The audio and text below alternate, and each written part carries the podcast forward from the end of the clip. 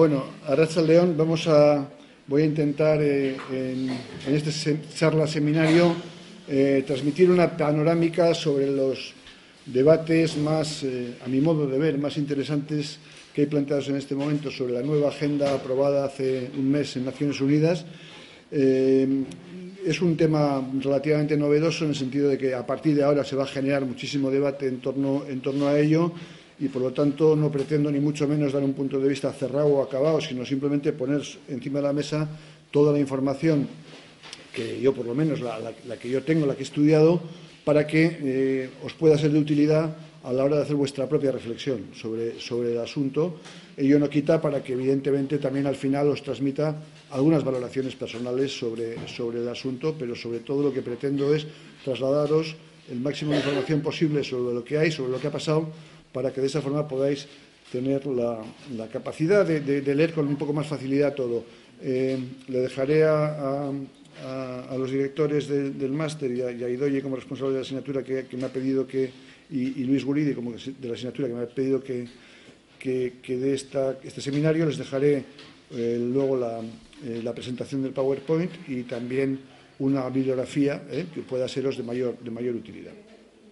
Bueno, la verdad es que la, yo pre pretendo plantearos una serie de preguntas, de plantearnos una serie de preguntas como qué representan realmente los Objetivos de Desarrollo Sostenible y la Agenda 2030 que acaba de ser aprobada, a qué responde la formulación de esta agenda, si suponen un avance respecto a los Objetivos de Desarrollo del Milenio, qué aportaciones plantea esta nueva agenda, cuáles son las principales limitaciones que tienen, si es coherente y viable o no lo es, y qué valoración cabría hacer de, esta nueva agenda desde el punto de vista del, debate crítico sobre desarrollo. Abre puertas al debate, las cierra, en, qué posición no, nos sitúa.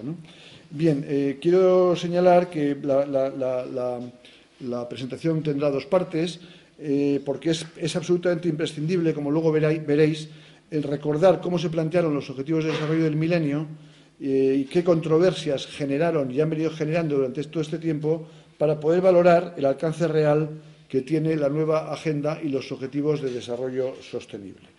Por ello empezaré haciendo un recordatorio de cómo se planteó la, la nueva eh, la agenda de los objetivos del milenio en el año 2000 y que respondían un poco a la trayectoria que ya desde los años 90 se vino planteando en torno a los debates sobre la pobreza. Después de que todo, desde finales de los 70 y todos los años 80 prácticamente este debate estuvo proscrito del debate sobre desarrollo, puesto que el dominio absoluto del pensamiento neoliberal eh, vino a plantear o vino a dejar eh, clara una posición hegemónica y, única de que la pobreza solo se eh, solucionaría a través del crecimiento económico y la liberalización de los mercados, después de esa larga noche neoliberal en que la pobreza dejó de estar en la agenda, empezó de nuevo a resurgir a partir de, los años 90 hubo una serie de hitos ahí especialmente importantes. La primera aldabonazo fue un informe de, de, UNICEF que se llamó Ajuste con rostro humano en el año 87. Vino después el informe de la CEPAL sobre transformación productiva con equidad y ya finalmente el informe del Banco Mundial del año 90 dedicado íntegramente a la cuestión de la pobreza y abriendo de nuevo un debate que había estado cerrado eh, hasta entonces. Luego la pobreza empezó también a estar en las estrategias de cooperación, de nuevo en las estrategias de los organismos multilaterales de cooperación, quiero decir, en, la agenda de cooperación de la, sociedad y las ONG siempre había estado, pero volvió a estar un poco en la agenda de los organismos multilaterales de cooperación, se celebró la cumbre, mundial de, Copenhague sobre desarrollo social, donde se planteó la famosa estrategia 2020, y en el año 96 se publicó un informe muy importante de la OCDE, del CAD, llamado Shaping the eh, 21st Century, en el cual se planteaba este, unos objetivos de desarrollo prioritarios que de alguna forma inspiraron lo que luego fueron los objetivos de desarrollo del milenio. Es así como se llega al año 2000, a la Declaración del Milenio de Naciones Unidas, que planteó un diagnóstico bastante amplio sobre la, sobre la situación de, los problemas del desarrollo y, una enumeración de principios de, de, trabajo, de actuación compartidos, que luego se trasladaron en los, ODM en ocho objetivos prioritarios y 20 metas específicas asociados a esos ocho objetivos prioritarios. Y todo ello, todo este proceso que he tratado de, de simplemente denunciar, de que duró eh, como desde, desde 87-88 hasta el año 2000, es un poco lo que vendría a formar parte de lo que eh, Simon Maswell eh, denominaría la nueva narrativa sobre la pobreza que tomó cuerpo en el debate sobre desarrollo desde finales del siglo XX y también eh, durante la primera parte, de primera década del siglo XXI. Bien, esa declaración del milenio al que me acabo, a la que me acabo de referir eh, planteó cinco retos principales, la paz y la seguridad, la pobreza y la privación humana, la equidad y la justicia social, la democracia y los derechos humanos y la sostenibilidad. Pero a partir de esos cinco principios que fueron tratados en la declaración de forma bastante amplia y bastante vaga, luego se concretaron los ocho ODMs, ¿eh? que como sabéis son esos que vienen ahí, erradicación de la pobreza, acceso a la enseñanza, igualdad de género, sobre todo en el ámbito de la enseñanza, reducción de la mortalidad infantil, eh, mejora de la salud materna, garantizar algunos aspectos de la sostenibilidad medioambiental y el famoso punto octavo de promover algunos cambios en las relaciones internacionales. Bien, ahora bien, esta visión amplia y multidimensional de los problemas y retos en presencia eh, no, fue acompañada de un análisis mm, sobre sus causas que quedaban bastante ocultas en la declaración. Pero, de todas formas, lo más significativo no es tanto eso como que esa visión amplia de una problemática eh, compleja quedó, de algún modo, aparcada por completo para plantear una agenda, los ODM, eh, centrada absolutamente en la pobreza extrema. Y de ahí, de, forma que los ocho objetivos, si los ponemos en un lado y ponemos en el otro eh, los cinco principios que acabo de enunciar, lo que nos encontramos es que la mayoría de los objetivos, el 90% de las metas y objetivos, fueron encaminados a trabajar en el ámbito de la privación, de la privación de, los sectores privados de acceso, bien a la salud, bien a la enseñanza, bien al empleo, bien a los bienes materiales o lo que fuere. Mientras que el resto de los temas, que hablaban de todos los problemas del desarrollo, de la seguridad humana, de la, vulnerabilidad de la gente en el sentido amplio, pues quedaron mucho más diluidos en los ocho objetivos del milenio que apenas, eh, que apenas dedicaron atención al resto de los, de los problemas. Bien, eh, una vez enunciado ya cómo se plantearon, vamos a decir dos palabras sobre las críticas que se hicieron y que se han venido haciendo y, por otro lado, la defensa que se ha hecho de los ODMs. Las críticas más importantes han tenido que ver, por un lado, con la elección de objetivos, metas, indicadores. Se ha planteado por qué esos objetivos o esas metas y no otras, porque, claro, esos ocho objetivos van asociados a 20 metas. Algunos de los objetivos tienen dos, otros tienen tres. Y ha habido mucho debate por qué esas y no otras. También se ha discutido mucho por qué se han planteado metas globales y no nacionales. Reducir hasta el 50% el número de pobres por debajo de un dólar, pero reducir a escala mundial. No reducir, no con metas específicas para, cada país. Todo esto ha sido objeto de bastante controversia. También se ha planteado el hecho de que los ODMs eh, desconsideraron eh, esos ocho objetivos y esas 20 metas, dejó fuera importantes problemas de desarrollo. Eh, se, han, tachado como reduccionistas, como una agenda reduccionista y sobre todo por, eh, referencia a lo que era la Declaración del Milenio, que era una, propuesta mucho más amplia en su diagnóstico y en su forma de entender las cuestiones. Y luego también se ha planteado que era una, agenda, los ODMs, en la cual la responsabilidad quedaba en manos, por un lado, de los gobiernos del sur y por otro lado, de las agencias de desarrollo del norte. O sea, era un tema del ámbito o bien de los gobiernos del sur o bien del ámbito de la AOD. ¿Eh? pero todo lo demás quedaba fuera, fuera, de, la, fuera de, los ODM, de la responsabilidad al menos. Bien, los defensores principales de los ODM, sobre todo los equipos humanos que estuvieron en su formulación cerca del secretario general de Naciones Unidas, algunos teóricos del desarrollo, bueno, relativamente conocidos, como Jean van den Mortele, un belga de los padres de, los ODMs, etcétera, defendían esta, esta opción planteando que, aun reconociendo aun reconociendo eh, que, había problemas en, la formulación de los ocho objetivos, pues de alguna manera mm, era, era, era una agenda que merecía la pena y que esas metas efectivamente podían haber sido sustituidas por otras, pero consideraban que pese a las críticas era una agenda suficientemente representativa. Por otro lado, insistían en que había que tener una, una agenda operativa, visible, clara, que suscitara la atención de los medios de comunicación, de la gente, de que fuera fácilmente mm, traducible a campañas, fácilmente visible, fácilmente comprometedora.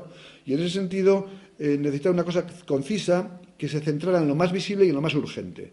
Y lo más urgente, sin duda alguna, era la lucha contra la, contra la pobreza extrema.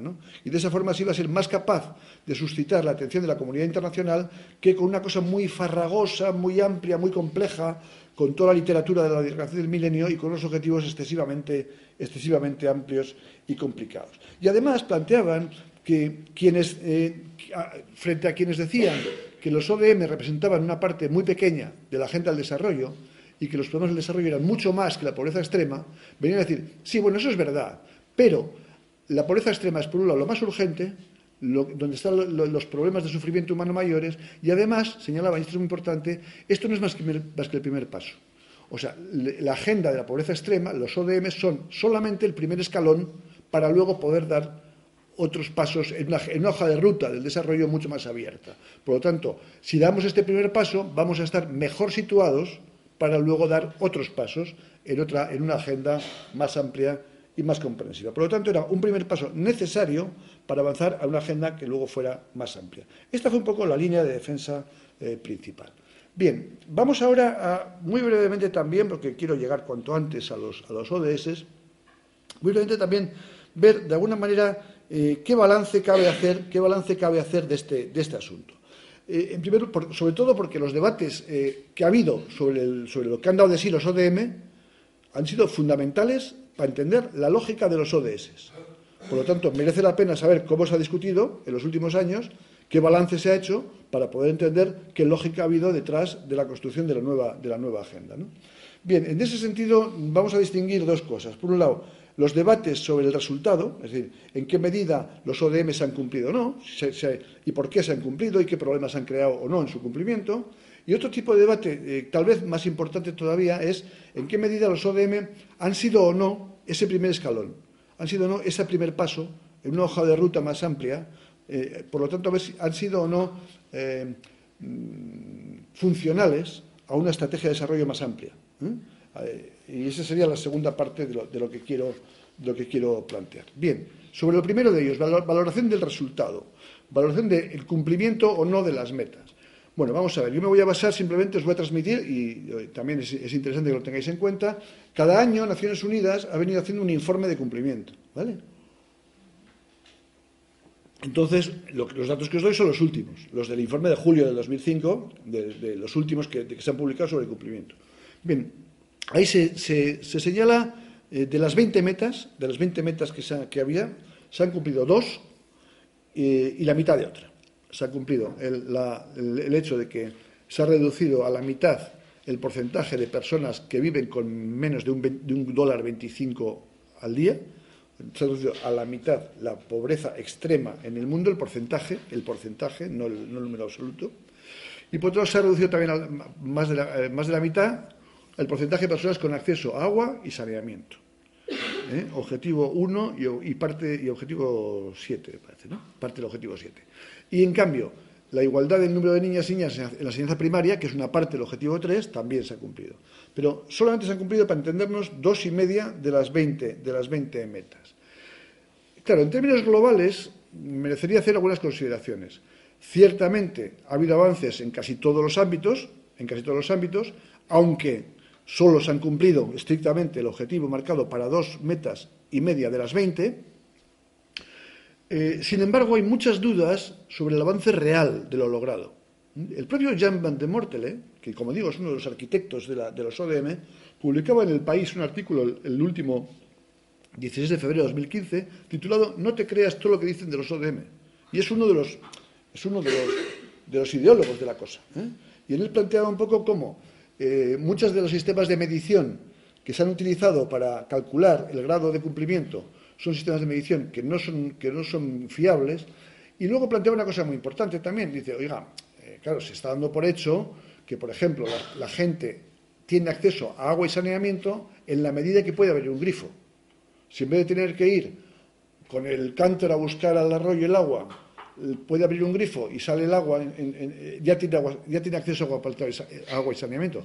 Lo cual no quiere decir ni que sea potable, ni que sea potable, ni que llegue en buenas condiciones. Por lo tanto, eh, quiero decir que de alguna manera también la, forma de entender el alcance de esos, el alcance de esos logros también ha estado sujeta a bastante, controversia. Siguiente asunto importante. La mayor parte de los logros alcanzados en esos dos, en esos dos cosas que he mencionado son en China y en menor medida en India. Fijaros, por ejemplo, que es muy interesante que Eh, en, China, por ejemplo, el porcentaje de personas que han, digamos, que viven, que ya no viven, eh, que, viven con menos de, un, 1,25 dólares al día, se ha reducido en China en un 94%. En un 94%.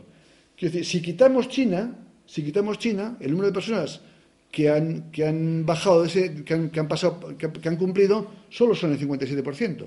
Luego, si quitáramos China de la estadística, no se habría cumplido el, objetivo.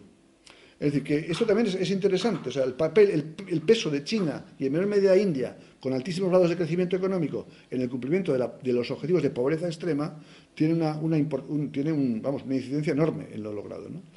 Luego es importante señalar que en algunos, en algunos de las metas no solamente no se ha avanzado, en algunas se ha retrocedido. Por ejemplo, las emisiones de CO2 han aumentado desde el año 90, que es el, año de referencia para los objetivos de milenio, los objetivos de milenio van de, 1990 a 2015, ¿no? Son esos 25 años. Ahora van otros 25, del 2015 al 2030, ¿no? Bien. Eh, las emisiones de CO2, aunque se formularon en el año 2000, la, referencia era el, 90, ¿vale? Eh, eh, las emisiones de CO2, tomando como referencia el año, del año 90 a 2015, han aumentado un 50% no solamente no han disminuido, es que han, es que han aumentado. ¿no? Y luego, claro, el fracaso estrepitoso del objetivo octavo. No se han emprendido ninguna de las reformas en el ámbito internacional, ni en el comercio, ni en las finanzas, ni en, el ámbito de, una asociación más democrática a nivel multilateral, ninguna de las cosas que se planteaban en el objetivo octavo, que era el único que tímidamente planteaba la necesidad de cambios también en la estructura económica y en la estructura política. Bien, Dicho eso, cabe hacerse una pregunta importante. Estos avances que ha habido, pocos o muchos, esos avances, eh, porque también ha habido avances en otros terrenos, lo que pasa es que no, han cumplido la meta.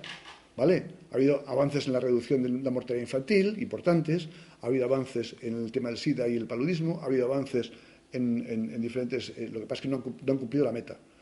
Pero digo, esos avances, hayan cumplido la meta o no, los que han cumplido la meta son los dos que os he dicho, dos y medio. Los avances registrados son el resultado del esfuerzo de la comunidad internacional.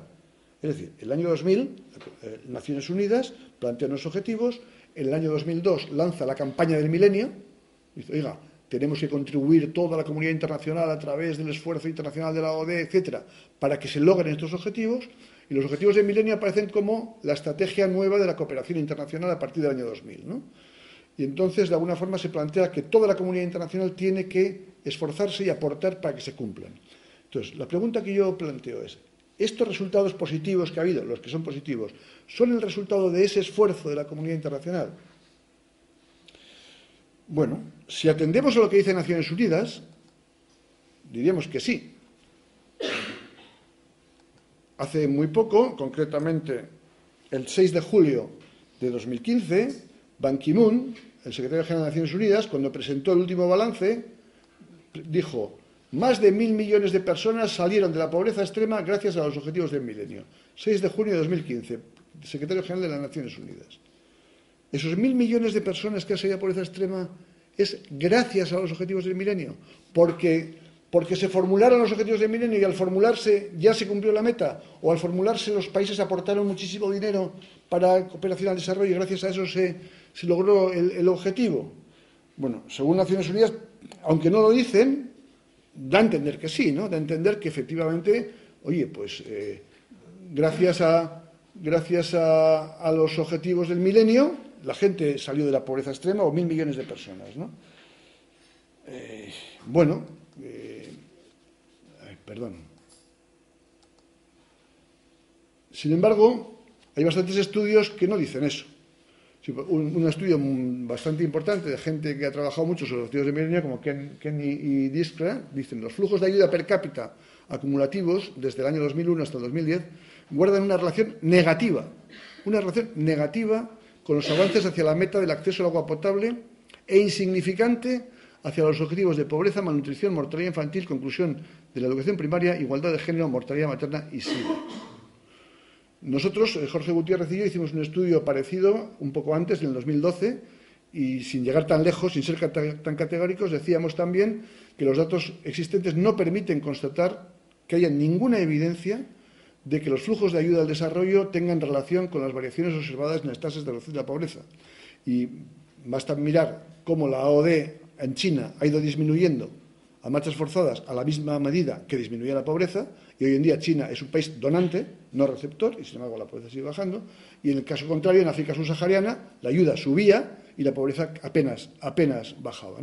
Con lo cual, no parece, no parece que haya muchos datos, no, parece que haya muchos datos para poder, para poder concluir que el resultado del esfuerzo internacional perdón, que, los logros en materia del avance en la pobreza extrema sean el, resultado de los logros de la ODE y, del esfuerzo de la, comunidad internacional.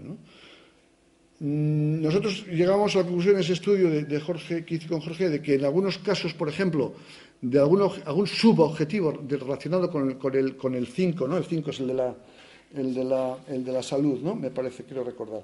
Eh, eh, ahí sí que habíamos visto que había una relación entre entre avances en el, SIDA y el paludismo en África, y, en África, solo en África, ¿eh? y, algunos, y algunos programas de la OMS y algunos programas relacionados con la, con la, con la, cooperación en materia de salud. Pero quitando en ese sentido lo demás, no había evidencias muy claras de alguna relación directa, al menos estadística, ¿eh? al menos estadística entre el avance de la comunidad internacional y, y el avance y perdón y la, y, la mejora en la mejora en los temas de en los temas de la pobreza. Bien, eh, entonces, ¿qué balance cabría decir ya del siguiente punto? Porque estábamos diciendo aquí que había dos, preguntas, ¿no? Por un lado, valoración del resultado, ¿vale? Y por otro lado, valoración de la estrategia. Ahora voy a, la valoración de la estrategia. ¿Qué cabría decir? Hombre, en primer lugar, cabe, señalar que, por un lado, ha habido, si era, si, era una hoja, si era una hoja de ruta en la cual los ODM eran solo el primer paso, lo primero que hay que señalar es que ha habido escasos logros frente a importantes retrocesos. Importantes retrocesos en materia de desigualdad, en materia de medio ambiente, en materia de violencia y derechos humanos. En fin, no me voy a, no me voy a aquí a, extender mucho, pero os, dejo aquí bastantes datos de, de cómo ha ido evolucionando la desigualdad cómo ha ido evolucionando, por ejemplo, el nivel de violencia y derechos humanos. En la actualidad tenemos más de 60 millones de desplazados en el mundo. Nunca ha pasado esto en la historia de la, humanidad. El nivel de violencia y de, y de, y de, y de, digamos, de violación de los derechos humanos. En el tema del medio ambiente ya ha dicho, ya dicho que ha habido retrocesos muy, muy serios. En el tema de la desigualdad ha habido un aumento no de la desigualdad entre países, sino de la desigualdad dentro de todos los países. En definitiva, ha habido empeoramiento de la desigualdad y de la sostenibilidad, incluido en aquellos países que han avanzado en pobreza extrema. Es decir, que si miramos el caso, por ejemplo, de, China, vemos que en China ha aumentado enormemente la desigualdad. Y en China ha aumentado entre regiones y entre personas. ¿Qué quiero decir con esto? Quiero decir que, quiero decir que de alguna manera, el, hecho de que, haya, de, que haya habido escasos logros en los ODM, que sí se han cumplido en algunos, que en algunos países han avanzado, pero en los países donde han avanzado ha sido a costa de empeorar gravemente en desigualdad y en sostenibilidad. Con lo cual, eso daría que pensar que el modelo de desarrollo, el modelo de desarrollo según el cual se ha conseguido absorber a esos cientos de millones de la pobreza, ha sido un modelo de desarrollo en principio un poco excluyente y desequilibrado desde el punto de vista social y desde el punto de vista medioambiental, que por un lado hace que la gente, en vez de vivir con un, con dólar 25 al día, viva con dos dólares al día, con lo cual sigue la pobreza, pero no la extrema pobreza, pero al mismo tiempo aumenta los problemas en el ámbito, eh, eh, en el ámbito de los desequilibrios en, diferentes, en diferentes campos. Entonces, claro, la pregunta sigue estando ahí. ¿Han sido realmente los ODMs un primer paso dentro de una hoja de ruta hacia el desarrollo humano y hacia la sostenibilidad? Hombre, pues eh, de alguna manera es, una pregunta muy importante, porque como os he dicho antes, los defensores de los ODM decían, bueno, ya sabemos que es un, es un esquema reducido, pero es el primer paso para poder afrontar otros, ¿no? Claro, eh, esto es así. la verdad es que la impresión que da es que no es un modelo que haya permitido avanzar en el resto, eh, situarnos mejor, sino que a lo mejor es un modelo que nos pone en una situación en muchos casos peor de los problemas del desarrollo, pese a que allá vemos, pese a que tengamos grifo en más hogares y pese a que tengamos menos gente por debajo de un dólar 25 al día. más que lo que os diga yo, fijaros lo que dice Naciones Unidas en la Agenda 2030. O sea, el documento que se acaba de aprobar de los ODS, de los 17 ODS, tiene un preámbulo. ¿Qué dice ese preámbulo que se acaba de aprobar? Pues ese preámbulo dice ni más ni menos que lo siguiente. Las desigualdades van en aumento y existen enormes disparidades en cuanto a oportunidades, riqueza y poder. Los riesgos mundiales para la salud, el aumento de la frecuencia y la intensidad de los desastres naturales, escalada de conflictos, extremismo violento, crisis humanitarias amenazan con anular muchos de los avances en desarrollo logrados en los últimos decenios, no en los últimos, en los últimos decenios. La degradación del medio ambiente, la sequía, la escasez de agua dulce, la pérdida de biodiversidad aumentan y exacerban las dificultades a las que se enfrenta la humanidad. Peligra la supervivencia de muchas sociedades y los sistemas de sostén biológico del planeta. Esto es el preámbulo de lo que se acaba de aprobar de los ODS. No parece que hagan un balance excesivamente halagüeño de lo que han dado de sí los ODMs, ¿no? No parece que de aquí podamos decir, bueno, efectivamente, los ODMs solo se han centrado en la, pobreza eh, extrema, pero han sido un primer paso que pone a la humanidad en un lugar más sólido ¿no? para afrontar lo demás. No es esa la impresión que uno saca leyendo, leyendo, leyendo esto. ¿no? Entonces, eh, bueno, este es el punto de partida. ¿eh? Y entonces vamos a examinar a la luz de, todo esto la nueva estrategia. ¿De acuerdo? Bueno, vamos a, en primer lugar, me gustaría simplemente situaros cómo, cómo se han fraguado los, los ODS. Los ODS parten, por un lado, parten de dos, lados. Por un lado, de la propia evaluación de los ODMs. Los ODMs a lo largo de los últimos, sobre todo cinco años, han dado lugar a mucho debate sobre si estaban cumpliendo, no estaban cumpliendo, eh, qué estaba fallando, qué no estaba fallando, y a partir de ahí, ¿qué hacemos cuando, cuando llegue el 2015? ¿Qué hacemos cuando llegue el 2015? ¿Los prorrogamos, nos damos más tiempo, los aumentamos? ¿eh? Y, la segunda, y la segunda gran fuente de inspiración ha sido la crisis medioambiental. ¿eh? El, miedo que está ya llegando a todos los gobernantes sobre el cambio climático y, todo, lo que, se viene encima. Bien, por un lado están los debates sobre el cumplimiento. En el año 2012, el secretario general de Naciones Unidas creó un grupo, un grupo de trabajo para, hablar del post-2015 y ese mismo año, un poco después, creó un grupo de, un panel de expertos de alto nivel para elaborar una propuesta de agenda que sirviera de insumo para ese, también para ese, para ese grupo de, trabajo que está compuesto por diferentes organismos de Naciones Unidas. ¿eh? Bien, esa es la primera, la primera fuente de, inspiración, los ODM y su balance, y la preparación del 2015. Y por otro lado, la conferencia de Río sobre desarrollo Río más 20 de 2012, es decir, que en 2012, cuando se cumplieron 20 años de la conferencia primera de Río, de la cumbre de la Tierra del 1992, se celebró la cumbre de Río más 20 y ahí se habló ya de la necesidad de unos objetivos de desarrollo sostenible.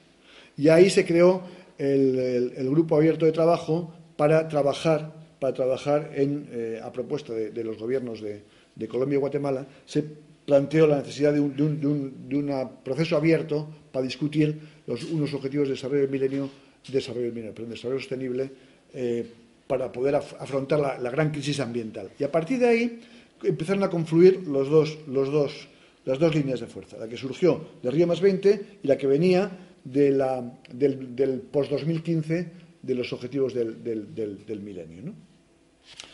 Bien, las dos, las dos líneas confluyen finalmente ¿eh? En, el, en, el, en, el, este, en, el, en el grupo de trabajo de, Naciones Unidas y se formulan los, los nuevos ODS. Los nuevos ODS son 17, ya no son 8, son 17, y no están asociadas a, 10, a 20 metas, sino a 169. ¿Eh? Cada uno de estos 17 objetivos, algunos tienen 6 metas, otros tienen 5, otros tienen 8, otros tienen 3.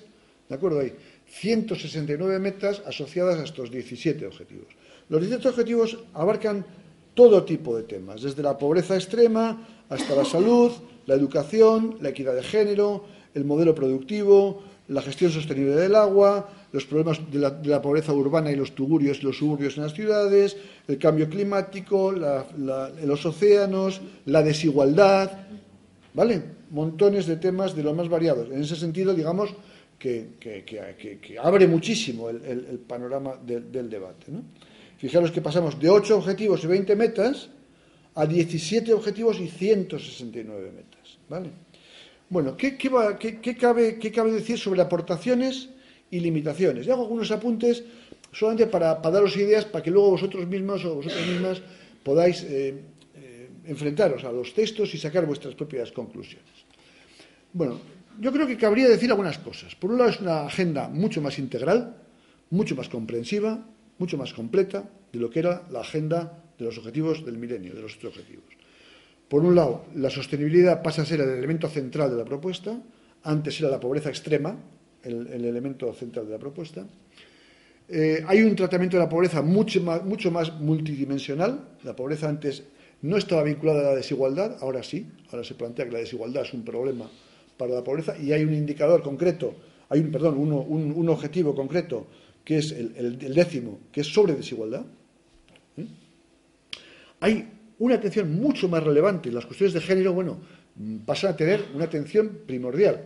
El grupo, el grupo surgido de, de, Beijing y el trabajo posterior de ese grupo ha sido, ha sido importantísimo, el grupo principal de mujeres, para poder avanzar hacia, un, hacia una consideración en los, ODS del tema de género realmente espectacular si se compara con, con, lo que son los ODMs y lo que era el anterior.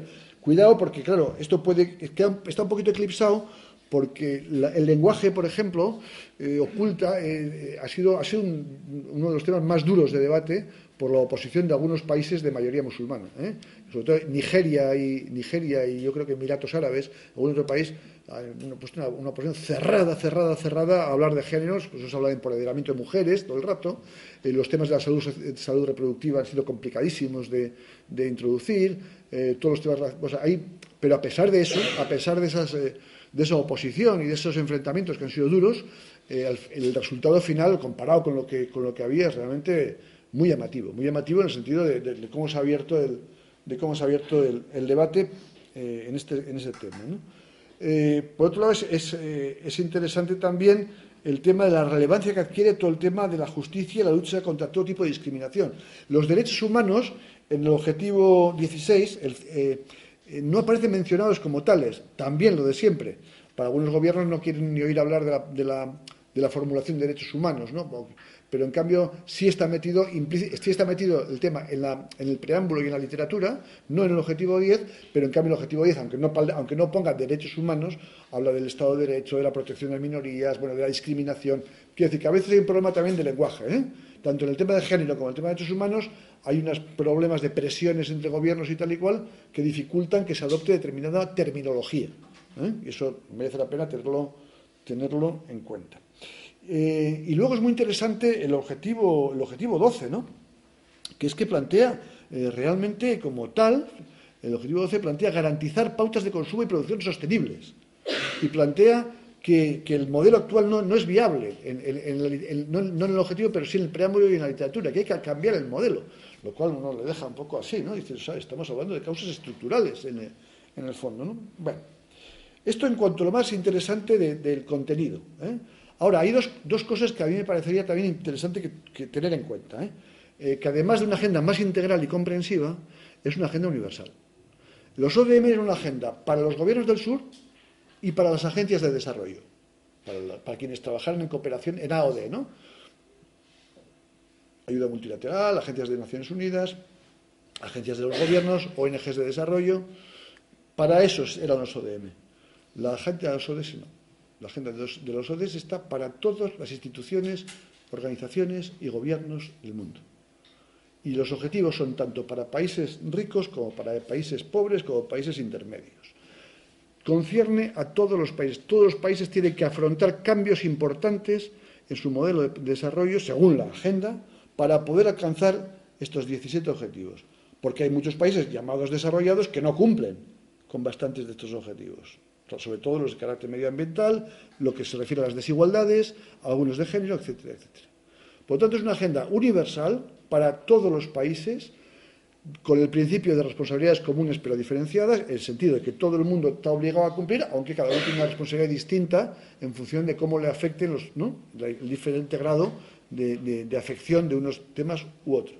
Y por otro lado, claro, requiere el concurso de muy diferentes instituciones y actores en todos los ámbitos y niveles. Y esto no es un tema de los agentes antiguos de cooperación. la nueva agenda, de alguna forma, implícitamente se carga, se carga el lenguaje antiguo de la cooperación al desarrollo. Ya se carga la idea de que hay agencias especializadas y el resto tiene otra tarea que hacer, o lo que sea, no sé, claro, digamos que los gobiernos en su conjunto tienen la obligación de avanzar supuestamente, supuestamente entre comillas, ¿eh? Hacia esos objetivos. Y le compete lo mismo al Ministerio de Cooperación que al Ministerio de Sanidad, que al Ministerio de Agricultura o que al Ministerio de, Derechos Humanos. Es, decir, es un, cambio importante en la, en la agenda. ¿Qué limitaciones principales tiene? Si esos son los aspectos, digamos, de aportación, ¿no? ¿Qué limitaciones? Bueno, pues yo creo que en las limitaciones convendría eh, subrayar algunas cosas. Por una parte, la, vaguedad, la vaguedad de, buena parte de las metas, de las 169 metas, de las 169 metas asociadas a sus 17 objetivos. Está lleno de buenos propósitos, pero fijaros, las formulaciones, si cogiéramos la declaración de, Nueva York de de septiembre es nos, eh, nos, comprometemos a promover, ti ti fomentaremos, apoyaremos, nos comprometemos a fortalecer la capacidad de las instituciones para, eh, nos comprometemos a, alentar a las empresas para que sean más transparentes, aumentaremos eh, o disminuiremos, no sé qué, reforzaremos la capacidad de, mantendremos la diversidad genética de las semillas, no dice cuánto, aseguraremos los, ¿me explico? es mucho de eh, verbos, verbos que, mm, verbos que reflejan intenciones, pero que no reflejan compromisos. Ciertamente, en algunos las formulaciones más eh, nos comprometemos a, y fija, pero son los menos. La mayoría es avanzar, mejorar, sostener, alentar, esas son las mayores formulaciones. Eh, en, la mayoría en la mayoría de los casos, no en todos, pero en la mayoría hay ausencia de ausencia de compromisos específicos. Y esto tiene que ver con el segundo tema, la indefinición de los indicadores. No están definidos los indicadores. Eh, se reconoce, por una parte, que hay dificultades para los indicadores, eh, porque hay dificultades con los sistemas estadísticos de muchos países, y se nombra una, comisión basada en, el grupo de expertos de Naciones Unidas y en la Comisión Estadística de Naciones Unidas para que en marzo del 2016 plantee una batería de indicadores para las 169 metas.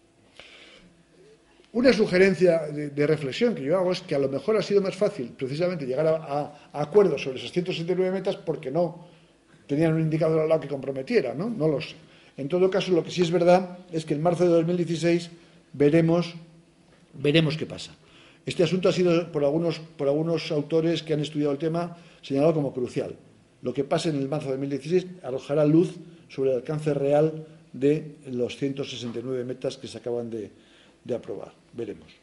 Y luego lo que hay es un compromiso, un compromiso sobre los medios, sobre los medios absolutamente decepcionante. Decepcionante.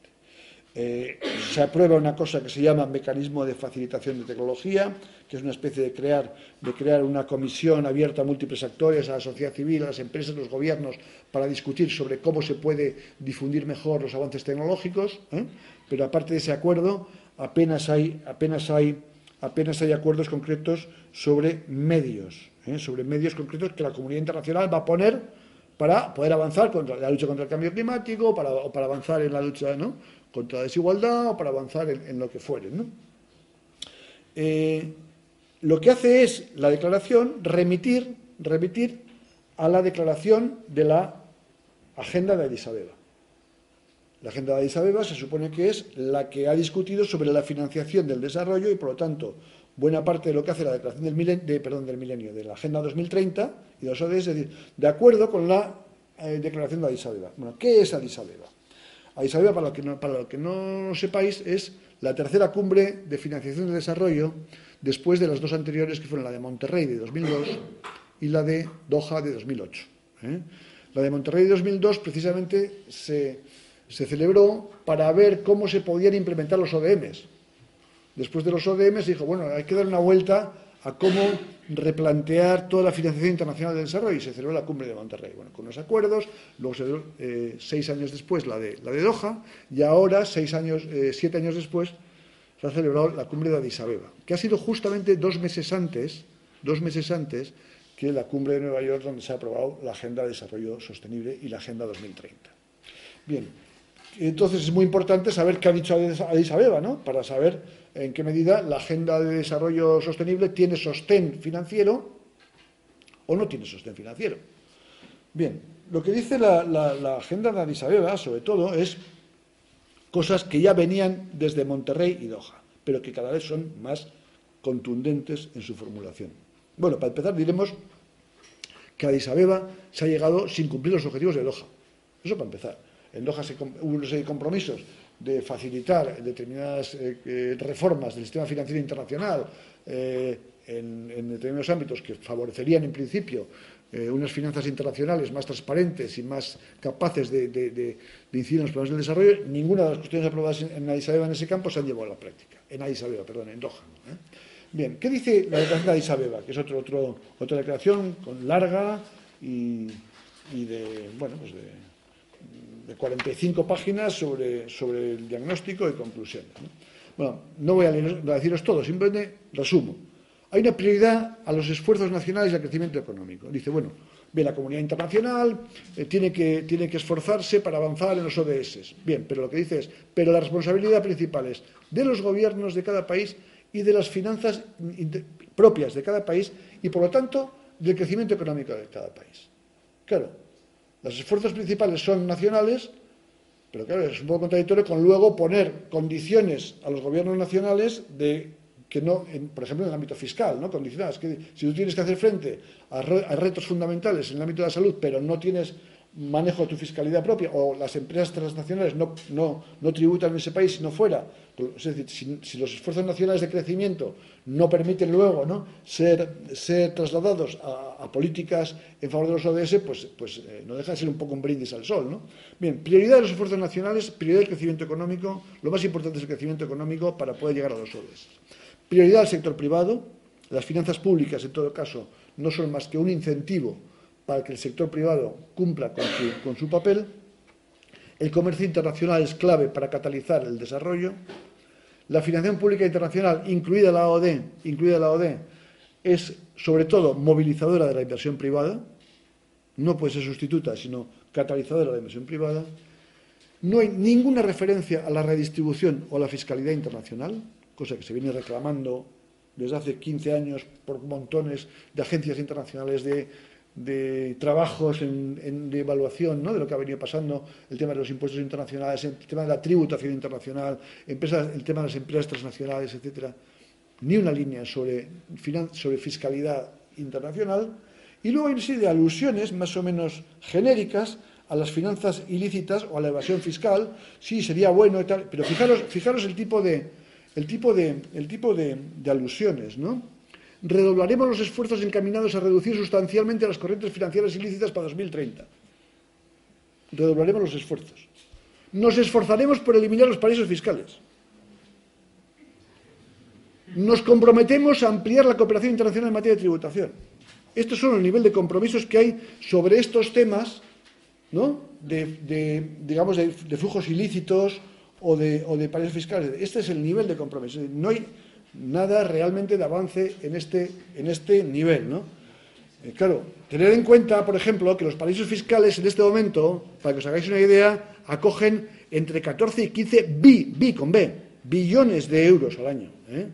Perdón, al año en, eh, sí, te acogen a esa cantidad. Claro, ¿eso qué supone? Supone que al año se están perdiendo entre 120.000 y 130.000 millones de euros de, tributos fiscales. Entre 120.000 y 130.000 de euros al año se están perdiendo por esos 15, 16 billones que están, o 14, 15 billones que están en, en, paraísos fiscales. ¿no?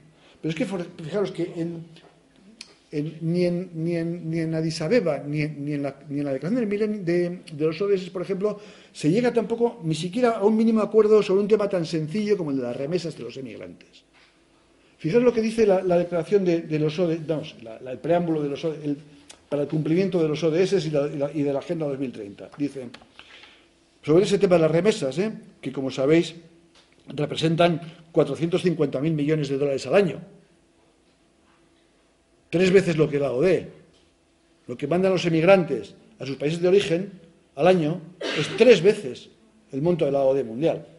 Bueno, creo que es importantísimo. Como flujo internacional de financiación del desarrollo. Pues sabéis que pagan unas comisiones tremendas en los bancos por mandar esas transferencias. ¿Qué dice sobre ese tema, que es otro ejemplito, ¿eh? la, declaración esta de, Nueva York? Dice, dentro del objetivo 10, dentro del objetivo 10 dice, nos planteamos reducir para 2030, reducir para 2030 a menos del 3% los costes de transacción de las remesas de los inmigrantes. Para 2030 a menos del 3%. Estamos hablando de una fuente de financiación que es fundamental y que supone que los bancos, por esa comisión, por esa comisión que cobran, se están embolsando unos 30, 40 mil millones al año. Pues ni eso, eso al 3% reduciremos para el 2030. ¿no? Son solo ejemplos para que veáis un poco el nivel de inconcreción de los medios ¿no? puestos al servicio. Bien, y el, último tema, eh, perdón, entonces, eh, entonces, mm, dicho eso, vamos a, quiero comentar también ya algunos debates que, se han planteado, algunos debates que se han planteado sobre este problema de la operatividad, no, ¿cómo se diría? A ver, operacionalidad, no, bueno, ¿cómo se dice? Eh, implementar, de poner, de, poner en, de poner en marcha ¿no? una estrategia capaz de hacer frente a esto, operativizar, sería, es, capaz de hacer frente a estos objetivos. Bueno, fijaros que eh, la OCDE, la OCDE, el CAD, el CAD han eh, estimado eh, que, hay, que en este momento hay un déficit de 2,5 billones de dólares, que es una barbaridad, hay un déficit de financiación internacional para hacer frente a los retos que suponen los ODS. De financiación internacional, no digo de lo que cada gobierno aparte de, de financiación internacional. Eso supone 14, no, 16, ¿cuántas veces? 18, perdón, 18 veces la OD total de 2014. O sea, cada año, cada año ¿eh? harían falta, harían falta 2,5 billones. 18 veces más de lo que hoy en día se está generando de financiación internacional. Cálculo del CAD OCDE. No, no, no ¿eh? está, ahí en un trabajo que lo podéis consultar. Bien, el FMI ha hecho sus propios, sus, propios, su propio análisis. En, a final de septiembre ha publicado su propio análisis en un documento que tiene un título muy, sugerente, muy sugerente que, más o menos viene a decir bajar a la tierra o algo parecido, ¿eh? que es, muy interesante, pero vamos a ver, se llama algo así como, bueno, no lo tengo aquí, pues sí lo tengo, pero no, voy a perder el tiempo en ello. Eh, se dice, algo así, de, los, de las declaraciones a, la realidad o algo muy parecido, eso como, el título ya viene a, viene a hacer ver como que, eso de los ODS es un poco... ¿eh? es un poco así, ¿no? un, poco, un poco ideal. Y entonces dice, dice básicamente, básicamente que el tema fundamental es el crecimiento y la estabilidad macroeconómica. O sea, el discurso más o menos de siempre. Si hay crecimiento y hay estabilidad macroeconómica, hay control del déficit de la inflación, las variables macroeconómicas fundamentales, habrá crecimiento y si hay crecimiento podrá haber un desarrollo sostenible, un, desarrollo inclusivo, eh, menos pobres, etcétera, etcétera. ¿eh? pero por ahí. Y, dice, para nosotros esto es la clave, lo demás es literatura, más o menos lo que viene de ahí. Eh, es muy interesante un, trabajo que también os, dejaré el, ¿cómo se llama? El, texto, o el link al menos, que ha hecho un instituto, un instituto, un instituto británico que, ha escrito un, texto interesantísimo sobre el, Overseas Development Institute, sobre el tema de los, de los objetivos de desarrollo sostenible, y, plantea una cosa muy, muy, muy interesante. Fijaros, lo que ha hecho hace lo siguiente. Eh, coge los 17, los, perdón, los, sí, los 17 objetivos. ¿no? De cada uno de los 17 objetivos selecciona una meta, la que consideran bastante representativa. Digo que algunos objetivos tienen seis metas, otros ocho metas, pero elige una de cada objetivo que consideran bastante relevante y hace un análisis de la tendencia de los últimos 10 años. ¿eh? Dice, bueno, ¿qué ha pasado con esa, con, esa, con esa meta en los últimos 10 años? ¿Cómo ha evolucionado? ¿no? Si decimos, por ejemplo, que el objetivo es acabar con la deforestación, ¿no?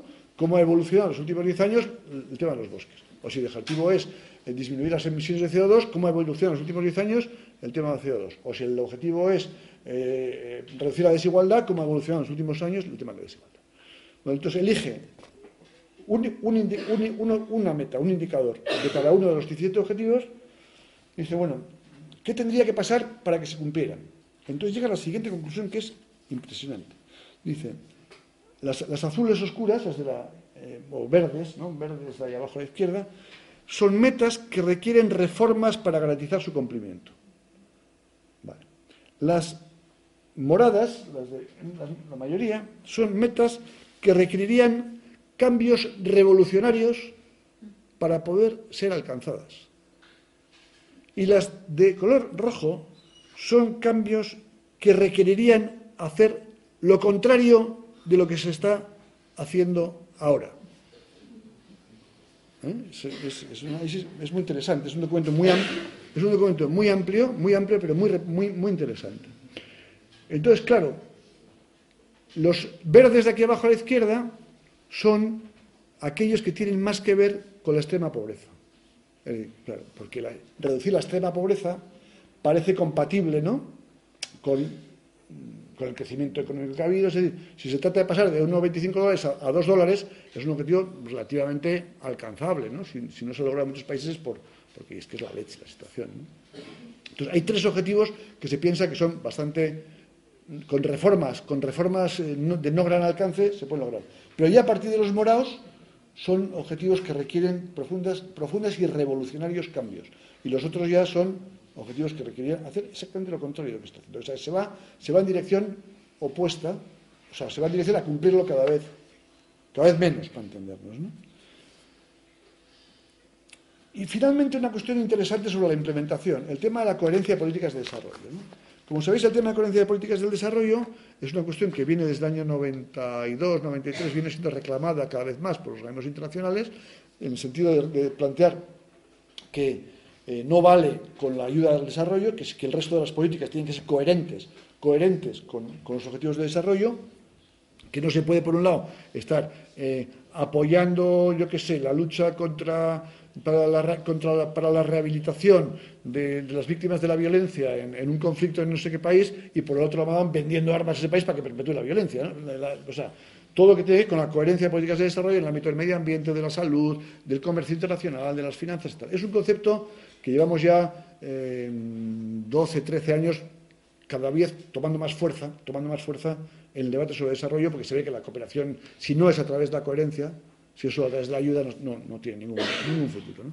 Pues es muy curioso que la coherencia de políticas de desarrollo es un concepto central de esta estrategia, central, ¿no? Porque claro, si se quiere alcanzar el mercado universal, tiene obligatoriamente que estar la coherencia, y sin embargo, en la, en la, en la Declaración de Nueva York de, de 2000 aparece nombrado dos veces y de pasado dos veces y de pasar. Es verdad que es un concepto que a los donantes del sur no les gusta, eso es verdad. ¿eh? Decir que en los debates de, en los debates, por ejemplo, de la nueva alianza global y tal, al gobierno de Brasil, de México, a, los chinos y tal, no les gusta, porque eh, bueno, les pone también ante algunas dificultades en algunas cuestiones internas de sus países y tal. Pero aun y todo, aun y todo, es muy llamativo, ¿no? Que pasa como de puntillas, ¿no? Porque es un concepto que, sin embargo, si, entendemos la, agencia, la agenda de los ODS, es, lo, que ahora se reclama precisamente es una coherencia de las políticas de desarrollo eh, como nunca se había reclamado hasta entonces. Bueno, vamos terminando. Eh, hemos tratado de, ir dando pistas sobre las tres primeras preguntas que he planteado al principio. Y quiero terminar haciendo alguna reflexión sobre la última de las preguntas que hemos planteado al principio. ¿Qué valoración cabe hacer desde la nueva, agenda, desde, el, en el contexto de los debates críticos sobre desarrollo? ¿Aporta, no aporta, sirve, no sirve, confunde más de lo que... Para quienes nos dedicamos sobre todo a reflexionar, debatir y, trabajar sobre el tema del desarrollo, ¿qué, aporta? Bueno, lo primero que habría que enseñar, a mi modo de ver, o sea, sobre esta pregunta, que es la, última ya que, quiero plantear, es, en primer lugar, eh, sobre la lucha contra la pobreza. Eh, mm, ¿Qué representa? ¿Representa un avance o un retroceso? Se podría mirar, ¿no? Dice, no, es que antes, antes lo de la pobreza estaba muy, muy en primer lugar, ahora, ahora queda un poquito más tapado, no sé qué, ¿no? Bien. Eh, es verdad que ahora hay una nueva narrativa sobre la pobreza, una nueva narrativa sobre el desarrollo, que sustituye a esa narrativa que os he comentado al principio, ¿no? que duró desde el año 90 hasta el, hasta el 2010, así, más lo de 2015, y una nueva narrativa que pasa de centrarse en la pobreza extrema a plantear que, no hay, que hay que ampliar el abanico, pero siempre repitiendo machaconamente lo mismo, sin dejar a nadie atrás. Es no, no, no, no es que nos olvidemos de la pobreza extrema, no. Lo que decimos es que hay una, agenda más amplia en la cual, eh, no, y además hay una, formulación que, bueno, tendría que buscarla, pero hay una formulación que, dice además muy, muy taxativa, ¿eh? que diría algo así como eh, no, serviría, no servirían de nada los avances en estos campos si, si, ¿eh? si se fuera dejando atrás a, gente. Con lo cual, de alguna forma, se pretende que esta estrategia más amplia también ¿no? incorpore la lucha contra la pobreza y no la sustituya. Ahora bien, algunos siguen diciendo que esto invisibiliza la la, agenda de la pobreza extrema y que eh, al no haber unas prioridades tan, tan marcadas hay un riesgo menor ¿no? de atender el tema de la pobreza. Bueno, hay algunos insisten en ellos. Eh, yo simplemente os recuerdo los datos que he dado antes. Con la pobreza en primer, en, primer término de todo, la comunidad internacional apenas ha movido un dedo, apenas ha movido un dedo a lo largo de 15 años. ¿eh? Mm, no, no, habría en principio ningún dato que nos hiciera pensar que ahora, por estar la pobreza encuadrada en un diagnóstico más amplio y con más objetivos, a partir de ahora va a ir a mover menos. Menos es muy difícil mover, ¿no? ¿Eh? Menos es muy difícil mover. Y por el contrario, es evidente que yo creo que es un marco bueno, más, más sugestivo, ¿no? Desde el punto de vista del, del, análisis general. Eh, ¿cambia, ¿Cambia el discurso sobre desarrollo? La impresión que da es que no, que hay un mismo planteamiento de fondo, el crecimiento sigue estando en el centro del, planteamiento, tanto en la Declaración de Naciones Unidas como en la Declaración de Addis Abeba, como en, como en los trabajos que ha escrito sobre los ODS, tanto la OCDE, la OCDE como el FMI, el crecimiento es el centro neurálgico de todo, y hay una notable ausencia de propuestas sobre cambios estructurales, pese al reconocimiento de que el modelo no es viable. Esto es muy llamativo. Hay un objetivo que dice hace falta cambios importantes, eh, hace falta un, modelo de desarrollo que, sea sostenible y comprensivo, pero luego no propone cambios que vayan en, esa, dirección de forma, clara y nítida. ¿no? Por lo tanto, da la impresión de que los ODS amplían el diagnóstico, amplían el horizonte del debate, pero en sí mismos, en sí mismos la declaración no propone cambios estructurales que celebrar, ¿no? que celebrar en ese sentido. ¿no? Pese a que sí que hay algunas cosas que celebrar, como por ejemplo eso que os he dicho, de que se reconozca que el modelo no es viable. ¿no? Entonces, desde este punto de vista, desde este punto de vista, eh, ¿en, qué medida, ¿en qué medida la agenda del, de 2030 abre, no abre, cierra el debate sobre el desarrollo y la cooperación? Bueno, eh, a mi modo de ver, el debate crítico sobre desarrollo ahora tiene más campo, tiene más margen, tiene más cosas a las que agarrarse, aunque sea para para señalar, ¿no? O sea, que ya no, ya no es un discurso que va todo contracorriente. Es decir, si antes los objetivos de desarrollo del milenio parecían compatibles, parecían compatibles con mantener el marco político-económico, ¿no? Parecían compatibles con mantener el modelo, eh, ahora los ODS no lo parecen. No parecen compatibles con mantener el, modelo ni con mantener el marco. Hace falta cambios muy profundos en muchos ámbitos. ¿no? Por lo tanto, desde el punto de vista del debate crítico sobre desarrollo, yo creo que con independencia de que nos parezca o no un brindis al sol ¿no? su formulación, sí que abre muchos espacios para el debate, muchos no es lo mismo ir a, una agencia de desarrollo o a un gobierno o al gobierno vasco o a, la crítica al gobierno de Madrid o a un parlamento o a donde fuere, ¿no? hacer la crítica a la política de desarrollo diciendo, no, es que yo pienso que, decir, usted, ustedes han firmado esto, ¿no? Ustedes han firmado esto, su gobierno ha firmado esto. Yo creo que desde ese punto de vista hay, yo creo que se abre bastante el campo del debate y que es, en mi modo de ver, una, buena noticia para los, para, los para los estudios críticos sobre desarrollo. Con independencia, digo, de que haya que seguir trabajando mucho y profundizando en el, análisis y profundizando en la crítica. Y luego tiene unas implicaciones tremendas en el debate sobre la cooperación, tremendas. Afecta a los objetivos, afecta a los instrumentos, afecta a los agentes. No nos vale el proyectito, no nos vale solo no sé qué, hace falta cambiar las relaciones, hace falta Eh, por supuesto que hay que seguir trabajando con los más débiles, por supuesto que habrá que hacer trabajos de ¿no? acciones puntuales en no sé qué, no sé cuántos, pero la estrategia de cooperación en su conjunto requiere de toda la sociedad, requiere de que participen no solamente las especialistas, no no solamente concursos de las ONGs, requiere concursos de los ayuntamientos, de los, grupos de mujeres, de los, de los grupos de defensa del medio ambiente, de los, grupos de derechos humanos, ¿no? de los grupos de, asociaciones de consumidores, me explico, de todo tipo de gente que trabaja en estos objetivos. Ya no es una cosa de especialistas. Ya no es una cosa de especialistas. Eh, por supuesto que eso va a tardar. Esto va a tardar en cambiar el chip, se va a tardar mucho en cambiar el chip.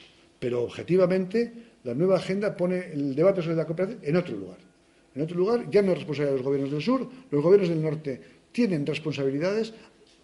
Intermon Oxfam acaba de publicar un documento interesantísimo sobre lo que, lo que le queda a España por cumplir de aquí a 2030.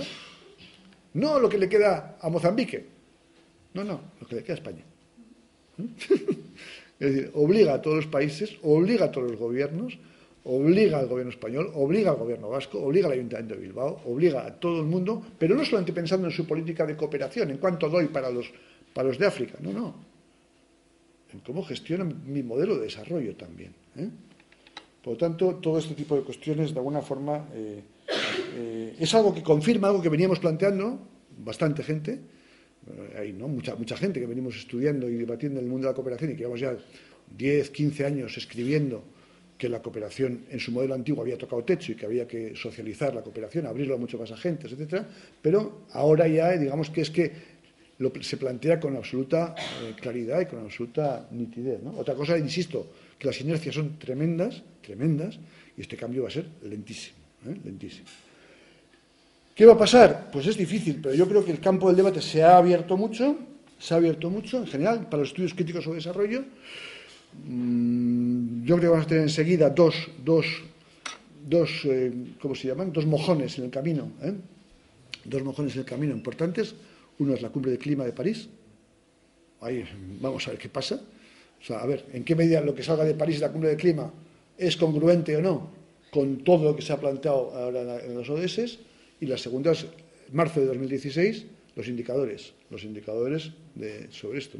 esos dos elementos son los dos próximos eh, hitos en el camino para poder tener más datos para valorar el alcance de todo esto. Pero yo, en principio, eh, ya, bueno, sin pretender sentar ninguna sentar cátedra ni dejar nada cerrado, os sugiero, os sugiero para, para, discutir, partir de la idea de que nos encontramos en un, ¿eh? en un, en un escenario mejor, mejor desde el punto de vista del debate. No digo mejor desde el punto de vista del desarrollo, que estamos mucho peor que hace 10 años. Mejor desde el punto de vista del debate y de, afrontar un poco el tema de los retos, ¿no? y, contar con más puntos de, apoyo y con más, con, más, eh, con más cobertura también, de alguna forma. ¿no? Eso es un poco lo que, lo que podíamos plantear. Y de alguna forma yo creo que también no se puede perder de vista que esta apertura al debate no es ajena a toda la crítica y todo el debate que ha habido sobre los ODMs, que también ha estado ahí. ¿no?